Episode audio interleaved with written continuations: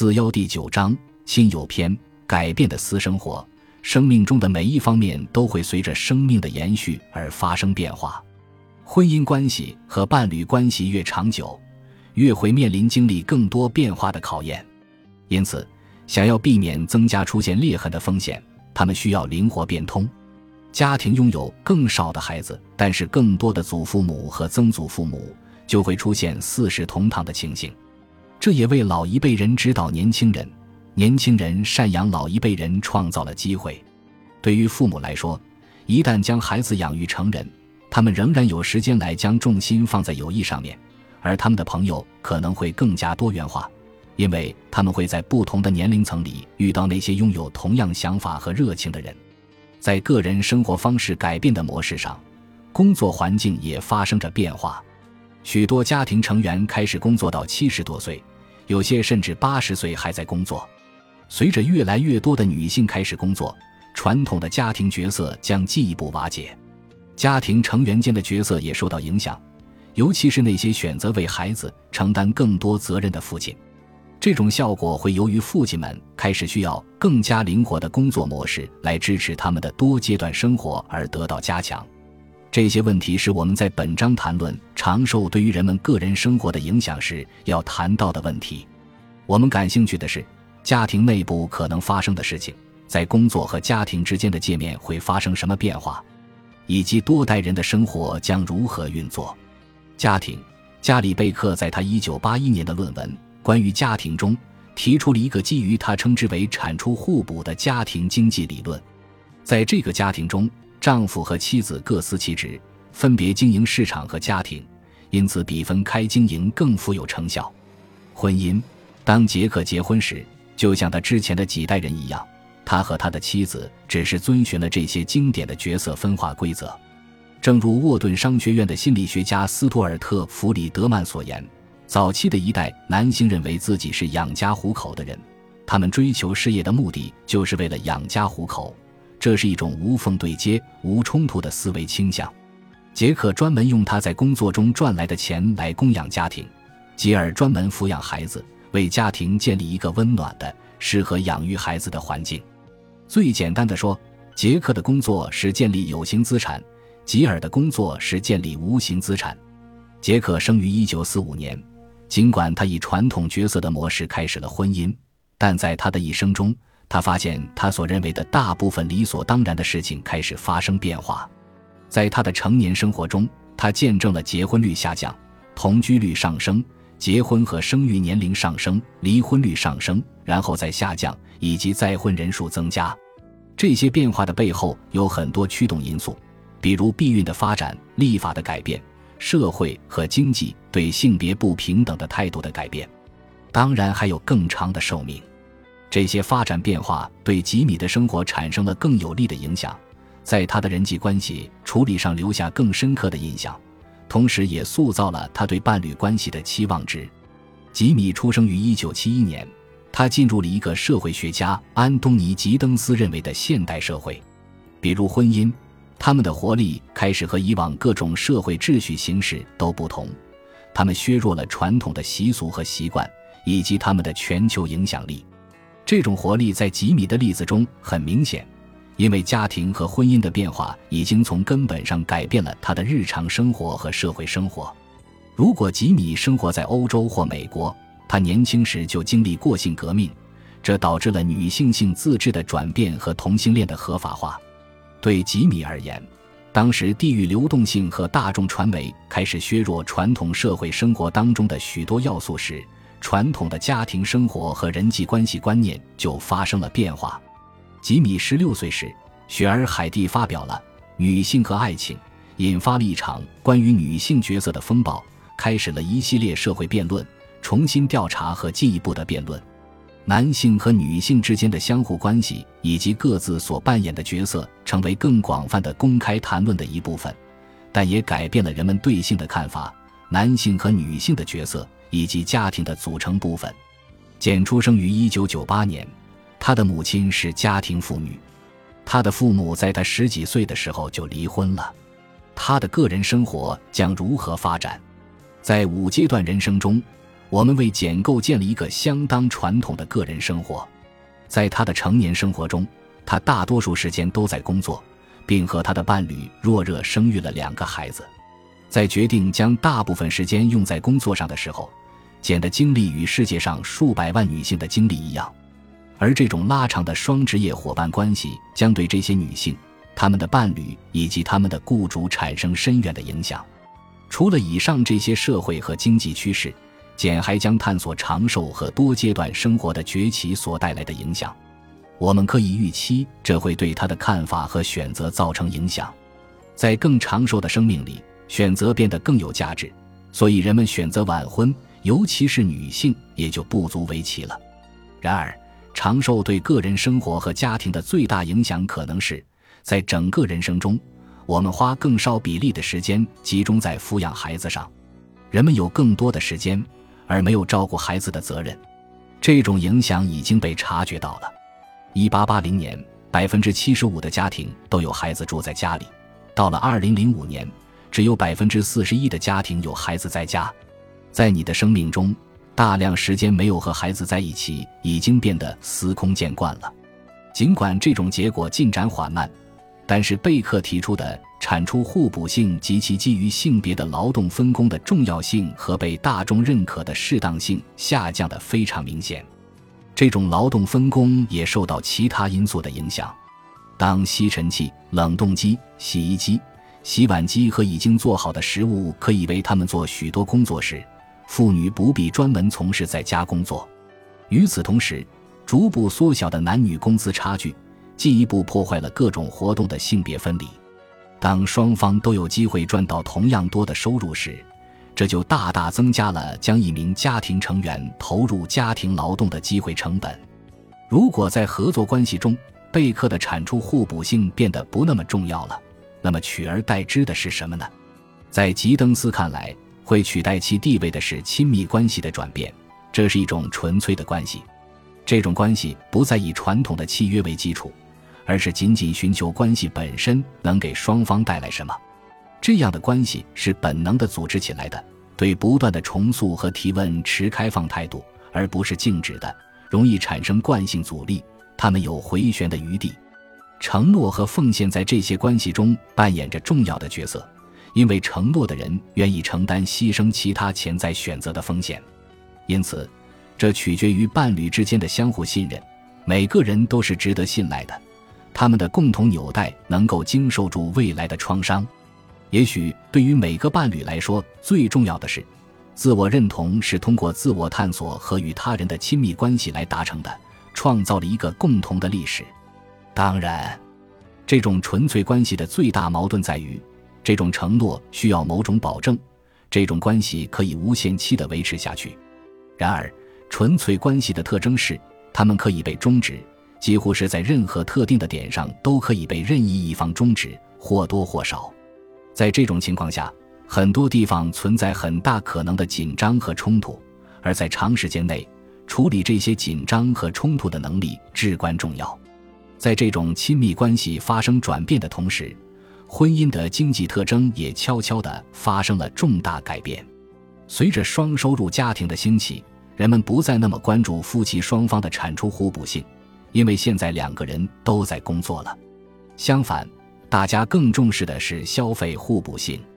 从双方关系角度来说，这种新型的伙伴关系之所以有效，是因为他们为自反性和共享历史提供了背景。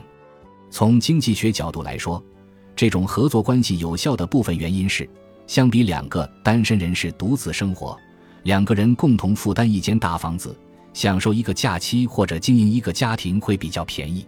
这里面也包含了风险分担的重要优势，这在简和弱热的生活中起到了重要的作用。我们也期望看到更多的夫妻也能这样彼此承诺，共同承担风险。这也许能在某种程度上解释现在我们称之为选择性婚配的这种重大变化，即双方的年龄、教育程度和收入水平都差不多。在贝克的传统婚姻观中，当伴侣之间存在显著的收入差异时，产出互补性就会最为明显，从而给比较优势提供了更大的空间。然而，当潜在的收入差异变小，夫妻双方就更容易来共同分担风险。最容易产生这种效果的就是夫妻双方赚钱的能力都差不多。在吉米的一生中，婚姻都是在发展变化的。贝克的产出互补性的概念被基于消费互补性和风险分担的优势这种纯粹的关系所取代。毋庸置疑，简的漫漫一生还将有更多变化。在贝克的模型里，是妻子通过他对家庭和家人的关注，创造了无形资产。在简的多阶段生活中，需要生产的无形资产也会延伸到生产性资产。因此，我们相信，事情将回归到传统的专业化和产出互补性的概念，但这一次是基于生产性资产的创造，并让每个伴侣在各自生活的不同阶段都处于领先地位。很显然，在长期的伙伴关系中，这种变化需要高度的互补性和合作伙伴之间的协调。这些多阶段的生活将涉及许多转型，而这些转型想取得成功并不容易。它需要以下这些支持：提高技能，应对新的挑战和投入新的网络里。伴侣之间亲密无间的配合会让这些变得容易很多。这就是为什么这种高质量的伴侣关系如此重要。在漫长的一生当中，他们为彼此提供情感上的支持。并为讨论艰难的决定和真诚的批评提供意见。伴侣们帮助对方，让大家的注意力集中在那些重要的事情上，为他们有限的时间和精力精打细算健康的生活，而且慎重地做一些选择。有时候是很艰难的选择，比如工作、旅行、家庭管理和社区活动的投入度。让这些伙伴关系长期有效，需要的不仅仅是大量的技能。承担责任的能力和资源协商，这种长期合作的伙伴关系一旦成功，就能够为深层次的协调创造条件，在创造无形资产的同时，让家庭维持一定的收入。在三阶段人生中，那些双收入家庭倾向于要么拥有一个占主导地位的挣钱者，而另一个中等收入的伴侣，要么是同等收入的双职工家庭。在多阶段的生活中。我们预计更多的家庭会有双收入，而他们的角色将在上述两者之间协调转换。在不同的阶段中，当双方中的某一方变为主要的挣钱者，就会发生转换。有时候，这种转换是不可预测的，但更常见的是，它是对未来具体规划、正在进行的谈判和承诺的结果。在一个三阶段人生中。双收入家庭需要学会如何在每周的工作中平衡和协调他们的家庭责任。在一个多阶段的生活中，这种平衡和协调需要几十年的时间，而不仅仅是几周的时间，而且需要高度的信任和大量的计划。从简的五阶段人生中可以清楚地看到这一点。他的伴侣和家人对他而言非常重要，而且他们将经历许多转变。他正过着一种期望和规范都迅速变化的生活，他将在那里尝试新的生活方式和行为准则。他现在也开始做出一些需要长时间才能看到成果的承诺。考虑到这些转变，如何才能让这些伙伴关系修成正果呢？人生百年，无外乎是为那些积极的选择做出准备，并理解其后果。它也关乎做出承诺并信守诺言。这将使谈判的重要性凸显出来，并不是每个人都会认同谢丽尔·桑德伯格对即将毕业的女性的建议。你要做的最重要的职业决定就是是否要有一个伴侣，以及那个伴侣是谁。但这是一个至关重要的决定，对人的一生有深远的影响。对于桑德伯格而言，高质量的伙伴关系意味着在长时间内实现公平的分配。并对每个家庭成员都有共同的成功愿景，而不仅仅是为自己。在一个长期且有成效的生活中，很显然，男人和女人都将被要求对彼此的看法和行为做出根本性的改变。这种改变的程度是相当巨大的。我们在这里假设婚姻仍然是一个很受欢迎的选择，这并不否认其他形式的婚姻的出现。我们会看到其他多样的且被大众接受的婚姻选择，比如同居或者单亲家庭。然而，我们相信，从长久的伙伴关系里的收获，婚姻合同具有法律约束力的性质，以及离婚案件中的财务安排，如果有的话，都会通过多阶段生活中需要的那种协调性得到增强。孩子，我们为我们的三个人物杰克、吉米和简提供这样的场景，我们对他们成为父母一事觉得非常敷衍了事。生孩子好像就是碰巧发生了一样，尽管更长的人生意味着花在养育孩子上的时间更少，我们认为对于如此重要的话题来说，这是不合适的。我们在讨论长寿问题上的重点是人们可以做出的许多选择，但是有个条件限制依然是非常不灵活的，那就是女性的生育期。无疑，随着生育治疗技术的快速发展，比如冷冻卵子将扩大生育期，但这不大可能与年龄完全脱节。尽管许多人的寿命延长了，并且带来了新的选择，但是在不久的将来。生育期依然不太可能变得很灵活，这一点很重要，因为留给女性回答是否要生孩子、什么时候生以及和谁生这些问题的时间并不多。寿命越长，这些选择得意义就越深远。可以通过改变减和弱热的生孩子的年龄来考虑这些选择。在五阶段人生中，他们开始组建家庭时已经将近四十岁了。我们可以为简和若热创造另一个场景，那就是让他们在二十多岁的时候成为父母，这将给他们一个三十多岁时建立职业生涯的机会。但是，他们在二十多岁时相遇的可能性是多少呢？那么，探索期阶段对于他们来说可能是非常重要的。他们会发现他们的选择吗？而且，简和若热真的能够在生命的早期找到一个人生伴侣吗？这就是为什么在五阶段人生中，他们将近四十岁，第一个孩子才出生。这样做的好处是，他们花了更多的时间来探索和寻找合适的匹配对象，这让二十多岁和三十多岁的他们可以专心投入职业生涯。缺点是，一旦他们决定要在将近四十岁的时候生孩子，对于他们来说很难怀孕。当然，他们也会是年长的父母。当然。在伴侣关系和孩子方面，还有很多其他的情况，这在一定程度上取决于简在寻找什么样的伴侣。简是在寻找一个能够实现养家糊口的传统角色的伴侣，让他自由地抚养孩子吗？如果他想要这样的配对，他能找到一个有同样想法的男人吗？或者，也许简更喜欢和想要那种双份工作的配对。简甚至可以决定不去找一个伴侣。而是独自抚养一个孩子，由他的父母、祖父母甚至可能是曾祖父母抚养。在他人生的多个阶段，简可以集中精力在早期阶段抚养孩子，然后有事业，然后在六十多岁的时候考虑婚姻和陪伴。